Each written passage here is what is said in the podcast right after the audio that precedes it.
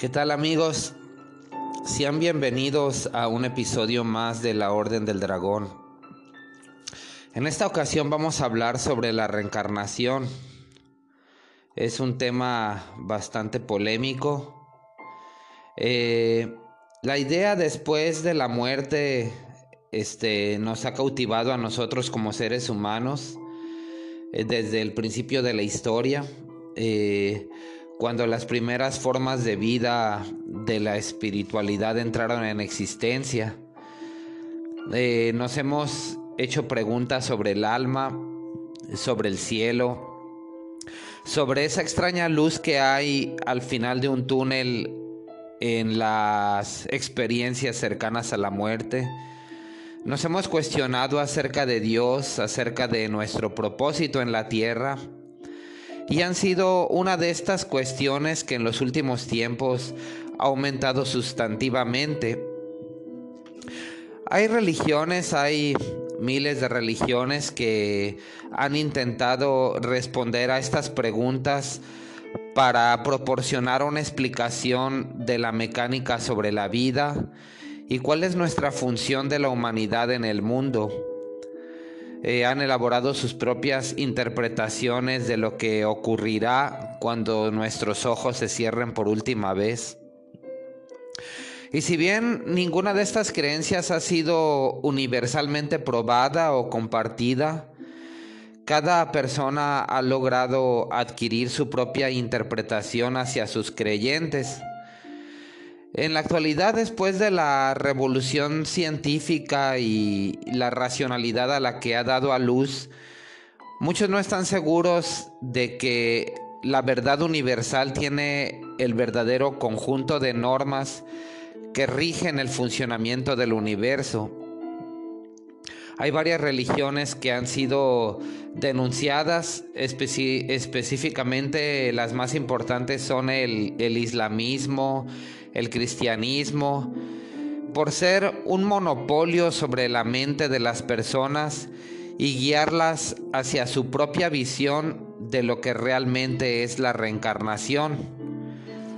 Por lo tanto, debido a la gran variedad de voces relacionadas con lo espiritual, se hace muy difícil formar una suposición exacta acerca de lo que hay más allá de la vida. Vamos a ver, eh, analizar principalmente lo que es la reencarnación y la posibilidad de que reencarnemos una vez de que nuestro cuerpo físico haya dejado este plano. Bien, pues la reencarnación es una doctrina que se basa en la creencia de que después de que morimos, este, después de nuestra muerte del cuerpo físico, hay algo en cada persona que sobrevive a esa muerte corporal, corporal. Ese elemento es independiente de la existencia física de una persona y después de la muerte va a volver a nacer en otro cuerpo físico. Hay un libro que se llama Anatomía Oculta de Andrea Pellegrini donde dice que nosotros aparte del cuerpo físico tenemos otros cinco cuerpos más, que es el cuerpo etérico, el cuerpo mental, el cuerpo causal y el cuerpo astral, aparte del cuerpo físico. Y se dice que cuando el cuerpo físico muere, este sale nuestro cuerpo este, etérico o, astral. Eh, y, de acuerdo a las eh, experiencias cercanas a la muerte, hay em, personas que relatan haber visto ese túnel, haber visto a los doctores cómo estaban frente al cuerpo. Y hay una serie de acontecimientos fascinantes que finalmente pueden proporcionar una explicación a la pregunta más popular de la historia humana. ¿A dónde vamos cuando morimos? Este fenómeno gira en torno a la idea de que los seres humanos viven o han vivido otras vidas después de la muerte física. La reencarnación o el estar encarnados en otro cuerpo es fundamental para las religiones del hinduismo y del budismo. Aparte de los de las demás religiones, hay muchas personas que mantienen que hay referencias de la reencarnación en el cristianismo, a pesar de que la gran mayoría de los cristianos no creen en la reencarnación. Pero la evidencia que traigo no proviene de ninguna fuente religiosa, sino de gente común y corriente y eventos que han servido como ejemplos posibles. Eh, a continuación voy a hablarles de algunos casos de reencarnación muy importantes para que cada uno saque sus propias conclusiones. Literalmente miles de niños de todo el mundo han recordado vidas pasadas detalladas, aunque los más escépticos afirman que este fenómeno podría estar influenciado por los padres y otras fuentes eh, muchos, muchos expertos también han comprobado y demostrado la precisión en los recuerdos de la vida de las personas fallecidas. Y vamos a pasar al primer caso. Este caso es de un hombre, James Leininger. Eh, vamos a analizar un poco el caso de James Leininger.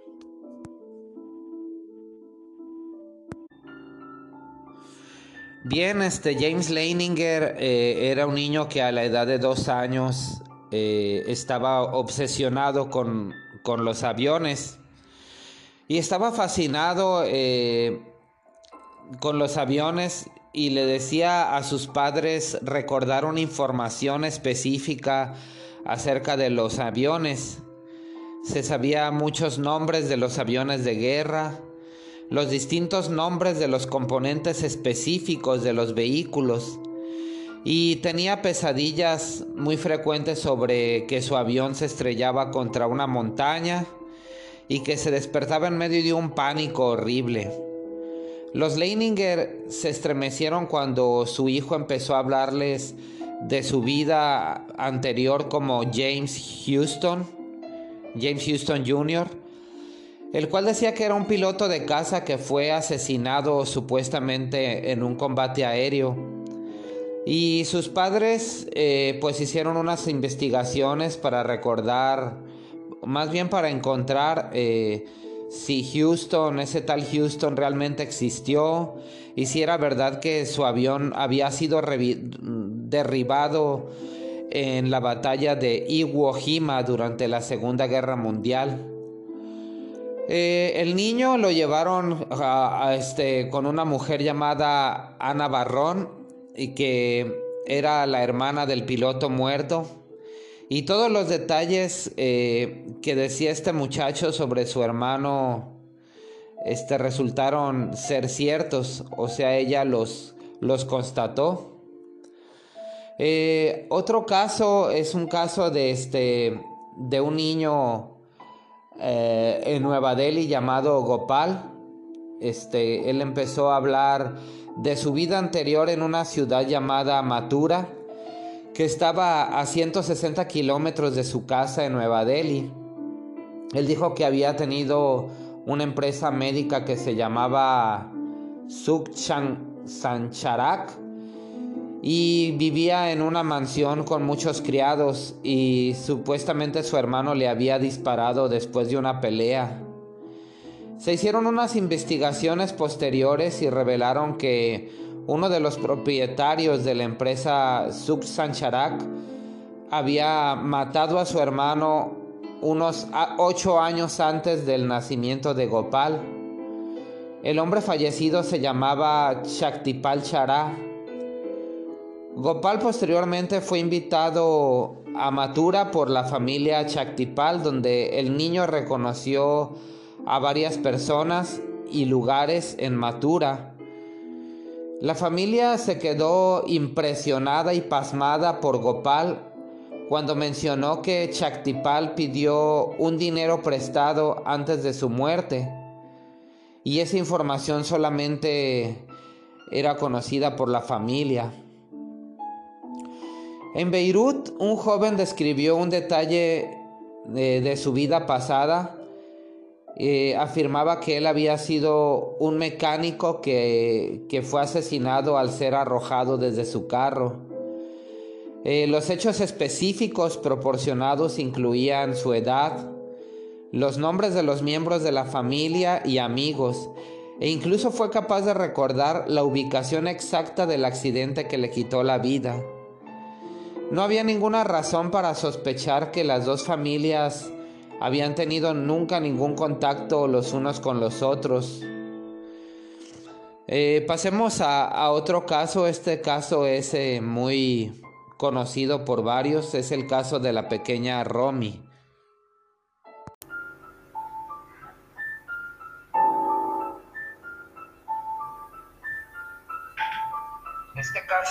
Es bastante sorprendente. Eh, es, una, es un caso por decirlo así, que apasiona, apasionante. Eh, la niña se llamaba Romy Cres y esa niña decía haber sido eh, un hombre llamado Joe Williams, que era esposo de una mujer llamada Sheila y que era el padre de tres hijos. Una y otra vez, una y otra vez describía su casa, describía cómo había muerto en un accidente de moto y eran sus relatos eran tan persistentes que se les, les parecía muy eh, a los padres muy raro y muy sospechoso que con tan solo tres años pudiera decir este, una historia tan sorprendente. Al principio los papás pensaron que a lo mejor este, se juntaba con sus, con sus amiguitos que, le estaban metiendo ideas en la cabeza, entonces fue a hablar con la maestra, con quien se juntaba esta niña, este, si no tenía algún trato con algún adulto que le metiera esas ideas. Eh, pero decidieron al final hacerle caso a la niña y y bueno, primeramente eh, fueron a buscar a, una investigadora llamada eh, Emendra, Emendra Banerjee.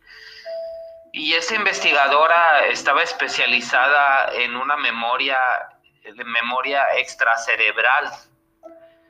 Entonces, este, le hicieron varias preguntas a la niña y se fueron con Romy hacia una ciudad llamada Charles City eh, recopilaron mucha información de la niña, porque la niña decía que había ido a la escuela en Charles City y entonces eh, le decía que, que a su mamá le dolía la pierna y señalaba la pierna derecha y decía que, que su mamá Williams se llamaba Luis y que tenía mucho tiempo que no la veía ella este, decía que habían vivido en una casa de ladrillos rojos y que estando, eh, eh, o sea, en ese camino, la, que la pequeña pues empezaba a hablar sobre los gustos de, que, de la que había sido su madre en su vida anterior.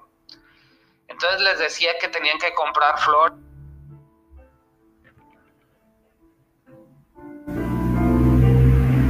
decían que tenía que comprar flores porque a mamá Williams, que era como la niña le llamaba, le gustaban las flores azules y cuando llegaban ahí pues le decían que no podían entrar por, por la principal puerta porque no servía. Entonces decía que tenían que entrar por la puerta de atrás.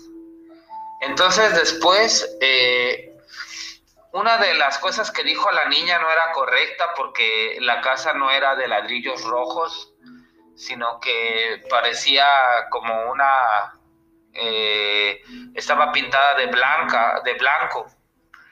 Entonces la niña, como estaba muy emocionada, empujó la puerta principal, pero ahí había un cartel donde decía que por favor use la puerta trasera como ella lo había predicho de que no funcionaba. Entonces, eh, cuando tocaron el timbre, no contestaron la primera vez, pero eh, al final ya una anciana que tenía eh, el pelo lleno de canas, este, fue la que les abrió la puerta. Y, este, y notaron también que, la anciana tenía un, un, vendaje en la pierna derecha, que era, como había dicho la niña, que le dolía la pierna derecha, y vieron la venda.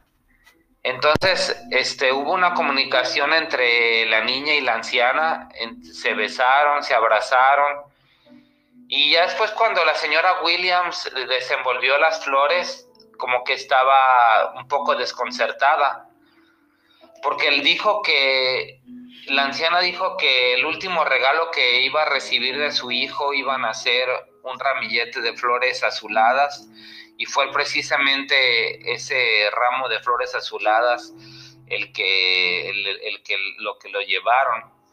Entonces quedaron todavía más perplejos, eh, más asombrados cuando la niña empezó a decir este, sus recuerdos familiares este, entonces todo el mundo se preguntaron dónde consiguió esta niña información tan vasta y tan precisa. Eso se preguntaban todos, pero sobre todo la anciana. Y luego la anciana decía, yo no los conozco a ustedes, ni tampoco ustedes a mí, ni tampoco a nadie de la población de ustedes. Entonces, esta niña, ¿dónde consiguió esa información? Y en ese entonces la mujer tenía 76 años, era una anciana ya grande. Explicó por qué vivía en esa casuchita blanca, cosa que le había parecido extraña a la niña cuando llegaron. Y ella dijo que pues que sí vivían en una casa con ladrillos rojos, pero que se destruyó cuando pasó un, este, un huracán que en ese entonces un, huracán y Joe, que era el, fallecido, les ayudó a, reconstruir la casa y también insistía en que se debía de, cerrar la puerta principal, sobre todo en el invierno.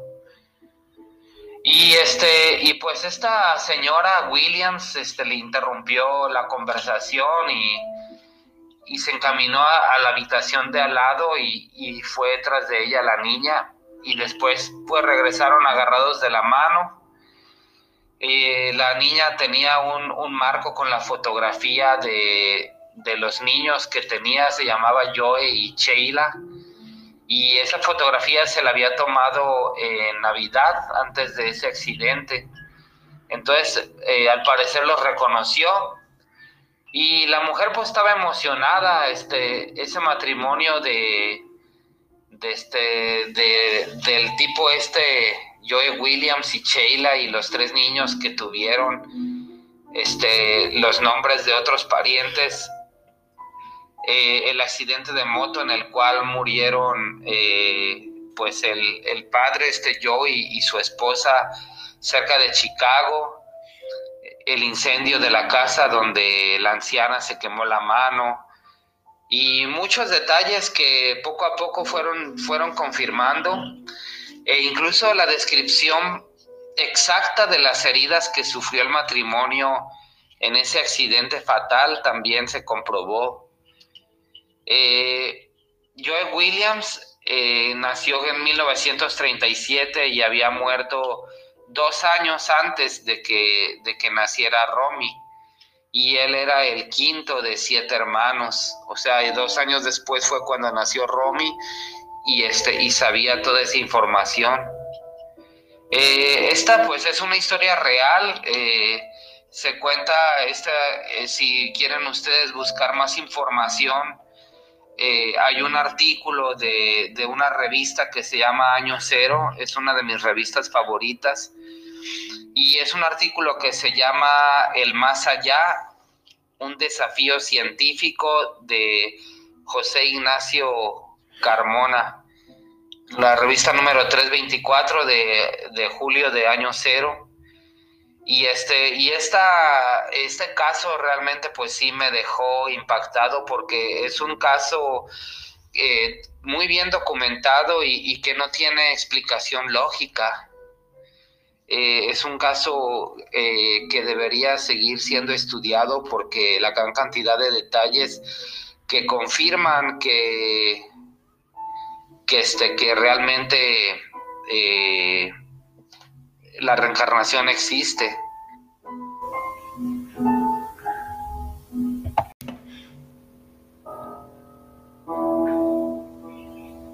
Eh, el canal de Discovery Channel, no sé si, si alguno este, le guste o, o, haya visto la programación que tiene Discovery Channel de los pocos canales que muestran cosas que valen la pena.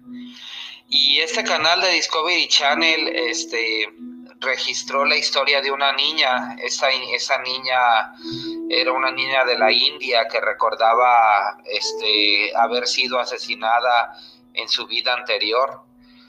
En el mismo barrio donde vivía al momento de, de la entrevista, eh, por el hombre que había sido su esposo para quedarse con la amante. Eran tan detalladas sus memorias y, tenían datos tan precisos que los papás de la niña ubicaron la casa y denunciaron finalmente el caso a la policía. Entonces la policía investigó con base en los hechos que narraba la niña y efectivamente se comprobó, que en la casa que señaló la menor vivía un hombre que confesó haber dado muerte a su esposa. Entonces finalmente ese hombre fue llevado a la cárcel y todo esa, esa investigación se realizó en base a los recuerdos de, de esta niña supuestamente reencarnada.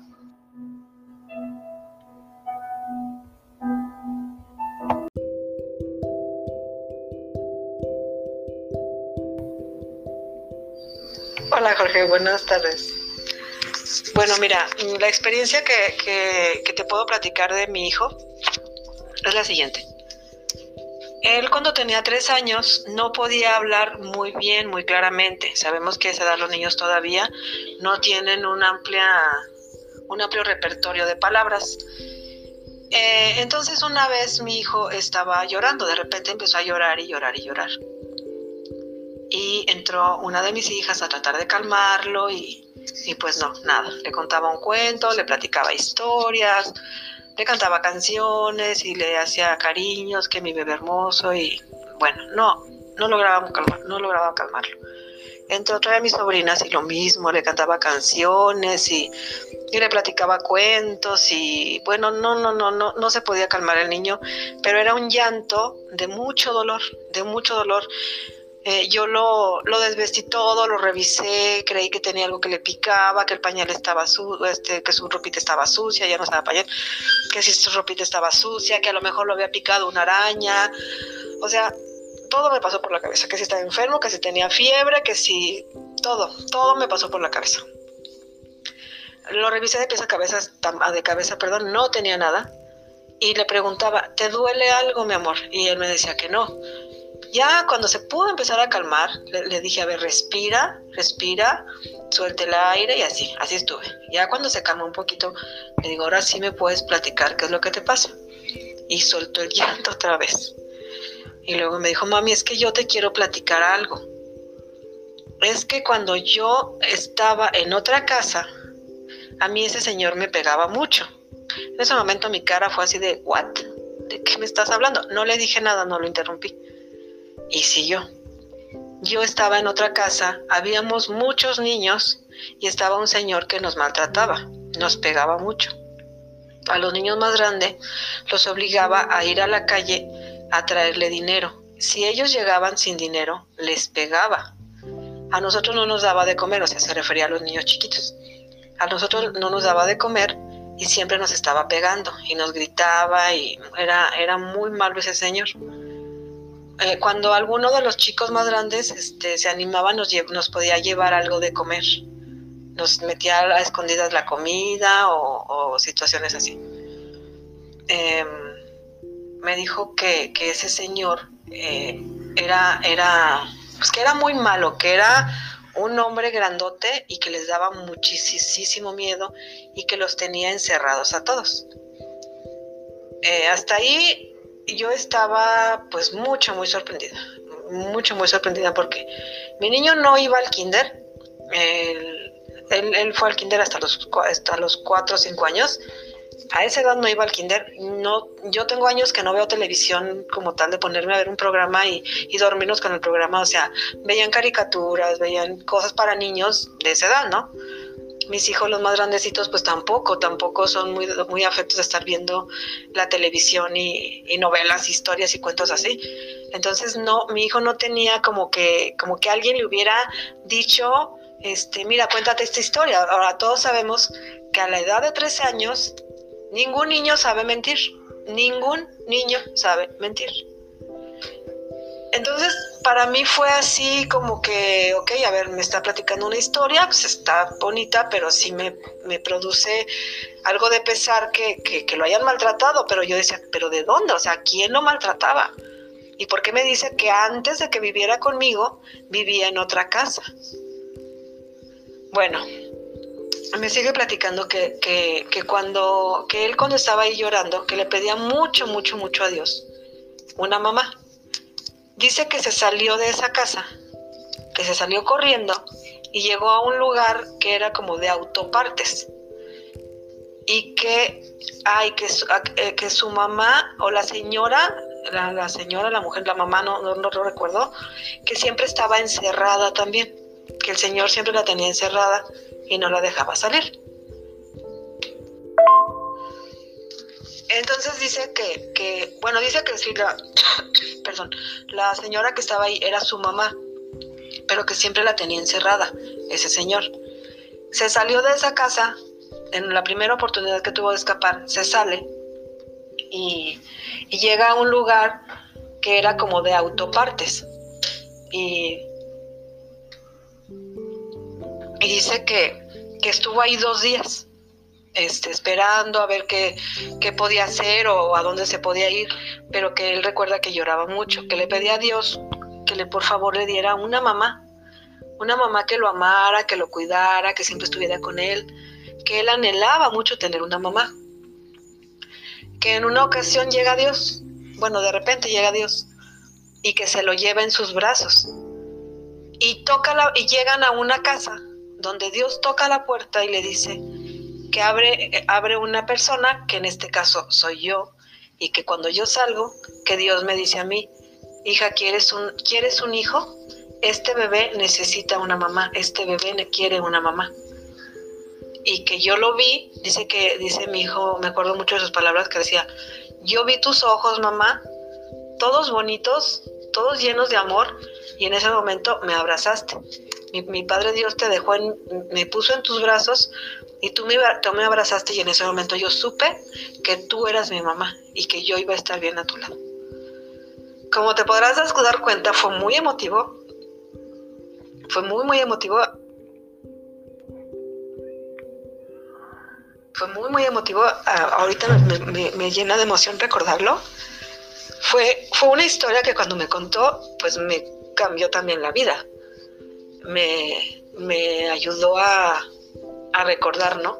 Que todos somos almas y que todos reencarnamos. Si yo en ese momento dudaba de, la, de lo que nos han contado en, algunos dogmas, en algunas historias, si yo dudaba de la reencarnación, en ese momento a mí se me aclaró que la reencarnación existe. Porque un niño de tres años que te cuenta una historia de ese, de ese tamaño. Y además, con unas palabras que, un, que solamente un niño de unos 9, 10 años o un adulto tiene en su, en su, en su vocabulario, fue así de guau. Aparte la manera en que lo decía, la manera en que se expresaba, fue muy impactante. Para un niño de tres años, pues no. Un niño de tres años habla mucho, las palabras no se le entienden, se le dificulta, y él lo platicó con una fluidez que en verdad todo me, cuadró en ese momento y ahí se me quitaron todas mis dudas y supe que la reencarnación pues sí existe. Gracias.